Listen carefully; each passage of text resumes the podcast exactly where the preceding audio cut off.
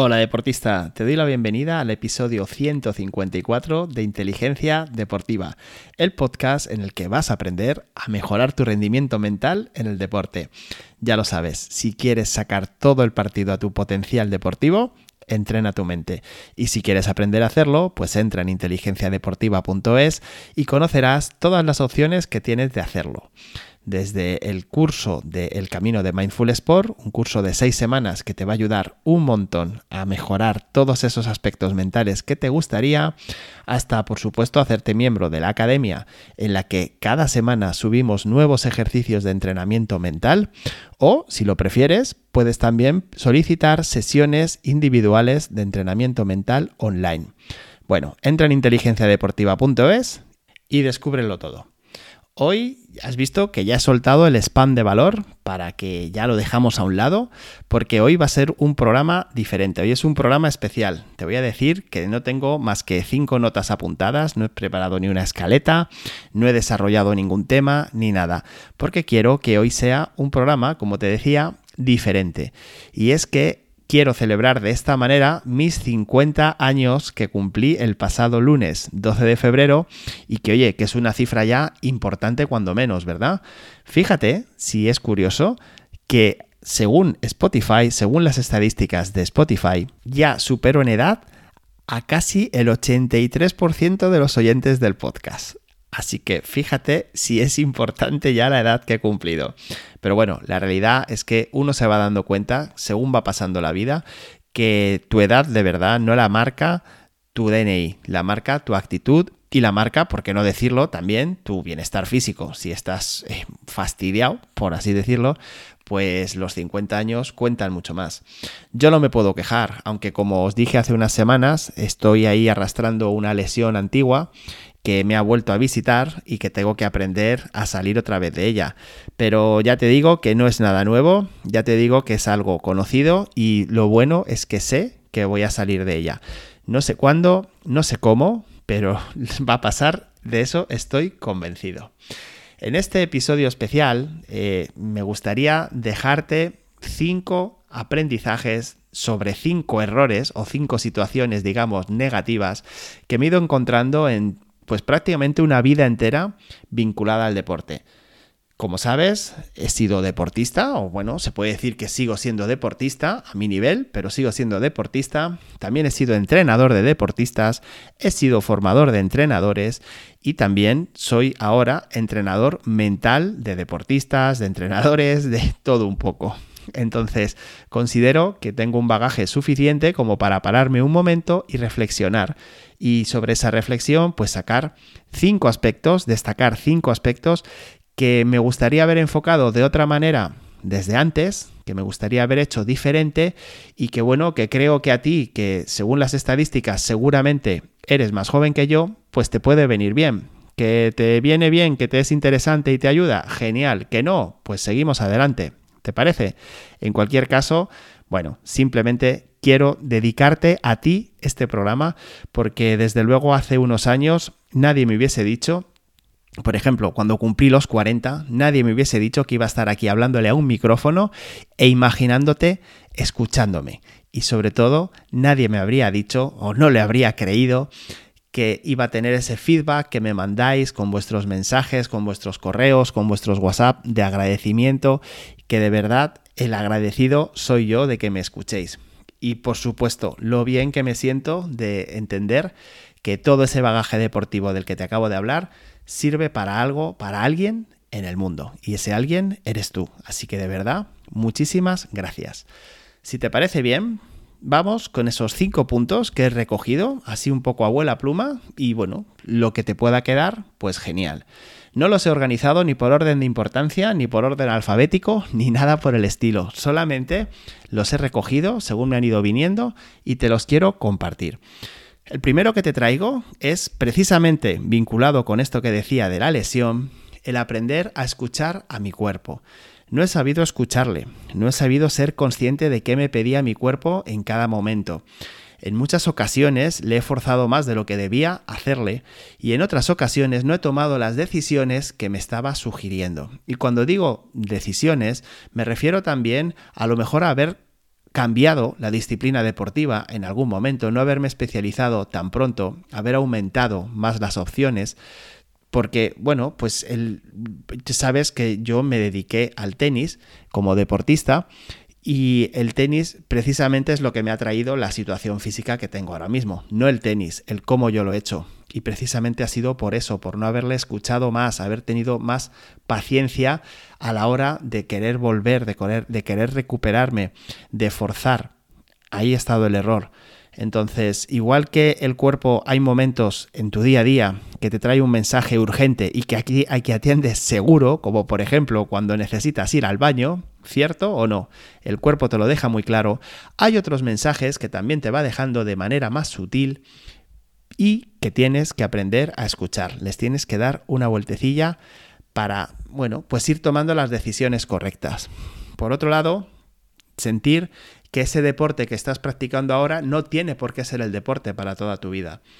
Yo me costó muchísimo salir de la pista de tenis y lo que hice fue meterme en la pista de pádel. Y claro, pues entiende que la correlación de exigencia física, de lesiones, de articulaciones que se ven implicadas era muy parecida, con lo cual las lesiones se agravaron incluso.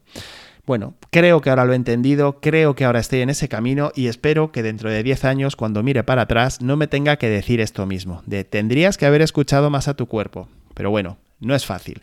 Ahí te lo dejo.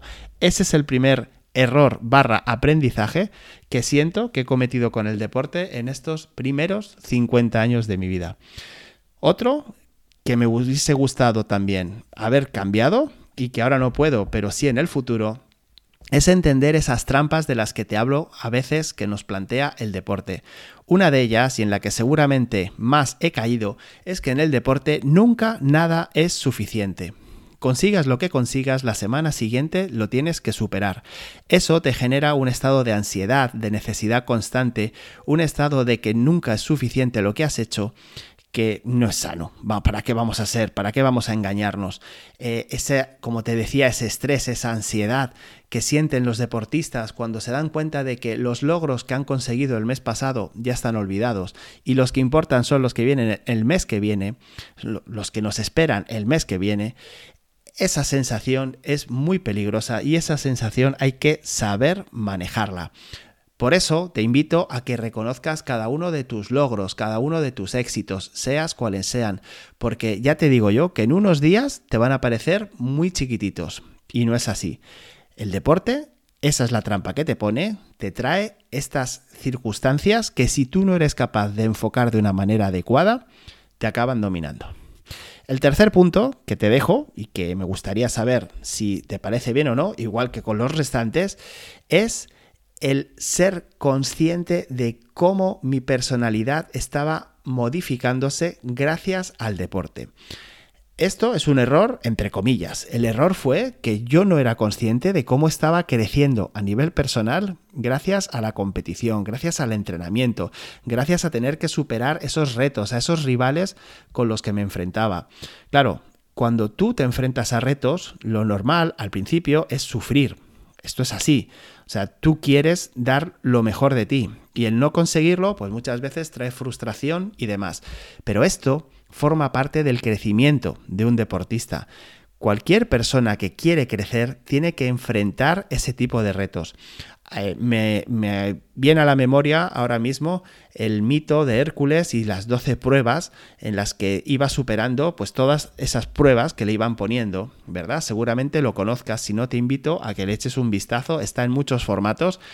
Voy a confesar que a mí la que más me gusta son las 12 pruebas de Asteris. Si tienes opción de leer ese cuento de Asteris y Obelis, te lo recomiendo. Pero bueno, la vida al fin y al cabo es un continuo superar retos, ¿verdad? ¿Qué tiene de maravilloso el deporte? que te los va planteando y eso te ayuda luego para el resto de las áreas de tu vida, a desarrollar confianza en ti mismo, resiliencia, a desarrollar una capacidad de introspección mucho mayor que si no practicas deporte. Todos esos beneficios te los llevas y se quedan contigo. Y yo ahora, a mis 50 años, siento que están ahí y lo agradezco mucho. Pero por otro lado, me hubiese gustado eso, haber sido un poquito más consciente de ello. ¿De acuerdo? Ese sería el tercer punto. El cuarto punto del que me hubiese gustado también ser un poquito más consciente y que ahora miro para atrás y mm, bueno, pues no soy muy consecuente o siento que no he sido muy consecuente con él, es las oportunidades, los caminos que te va abriendo la práctica deportiva. Parece, cuando eres joven, sobre todo deportista joven, o esto al menos me pasa a mí, que las cosas tienen un fin, que tienes, eh, digamos, una barrera delante de ti que irremediablemente vas a llegar a ella. Sin embargo, no es así. Con la práctica deportiva, lo que siento ahora es que he ido expandiendo muchos sectores, muchas áreas eh, personales, como por ejemplo, por supuesto, la física, pero también en cuanto a relaciones personales, los amigos, los, los conocidos que me llevo de todos estos años relacionado, vinculado al deporte, también las experiencias personales, esos lugares que seguramente si no hubiese sido tenista no habría conocido, también todas esas situaciones que se dan y que, bueno, cuando hablo con personas que voy conociendo ahora y que no han estado tan vinculadas al deporte, bueno, pues cuando hablo con ellas eh, me doy cuenta de que ellos no han tenido esa oportunidad. Bueno, pues todo eso eh, te lo regala el deporte. El ser consciente de ello, sin duda, es, bueno, pues una manera de reforzar, de justificar, de entender mejor qué es lo que estás haciendo. Ahora, Claro, lo echo de menos. Según va pasando la vida, para mí se van cerrando ciertas puertas. Y al cerrar ciertas puertas, claro, pues eh, los caminos son menos, eh, la luz que entra también es un poquito menos. Y aunque todavía yo considero que mi camino es bastante amplio y está bastante bien iluminado, no lo es tanto como cuando tenía 15, 20 años. En eso estaremos de acuerdo, ¿verdad? Bueno, pues como te digo, a través de haber sido más consciente de todo eso tan bonito, seguramente lo habría disfrutado más. Pero bueno, pues el aprendizaje llega cuando tiene que llegar. Y este es precisamente el quinto punto que te quiero transmitir de estos 50 años vinculados al deporte, que es la paciencia. Ahora mismo vivimos en una época en la que la paciencia es muy difícil de pedirnos a nosotros mismos y de pedir a los demás. Tenemos las cosas de manera muy inmediata. Si yo ahora mismo quisiera comer pizza, pues simplemente tengo que llamar y me la van a traer a casa. Pero prácticamente cualquier tipo de comida que yo quiera, en media hora la puedo tener en casa. Si quiero saber cómo fue ese partido de tenis, de fútbol de hace 15 años, entro en internet y ahí voy a encontrar el resultado, voy a encontrar los deportistas que participaron, etcétera, etcétera. La información está en la palma de la mano. Si quiero contactar, si quiero hablar con un familiar, con un hijo, lo puedo hacer de inmediato. Y desde luego, pues eh, esto lo que, nos, lo que nos lleva a pensar es que la vida funciona así. Sin embargo, en el deporte, la paciencia sigue siendo un factor fundamental. Y en muchas ocasiones reconozco que no tuve la suficiente paciencia. También te diré, el hecho de haberme mantenido vinculado al deporte todo este tiempo, también me ha hecho irremediablemente desarrollar paciencia. Aquí, desde aquí, bueno, pues me gustaría haberla tenido un poquito más. Sé que he pasado malos momentos que me podría haber ahorrado. Seguramente si hubiese tenido una persona que me hubiese estado acompañando y compartiendo esto que te traigo, quizás pues hubiese sido un poquito más feliz como deportista, que por supuesto, como te puedes imaginar, claro que he sido feliz como deportista, si no, no podría estar donde estoy ahora mismo. Para mí el deporte es mucho más que una práctica física. Me encanta y mira que lo he leído, he leído mil veces artículos que van relacionados eh, o que relacionan, perdón, mejor dicho, la práctica deportiva con la felicidad personal, con el bienestar personal, con el bienestar mental. Esto es fundamental. Y ahora que estoy en esa etapa tan bonita, que es ser padre, ya sabéis que tengo un hijo de 12 años y una hija de 16, aunque pronto van a sumar un año más cada uno.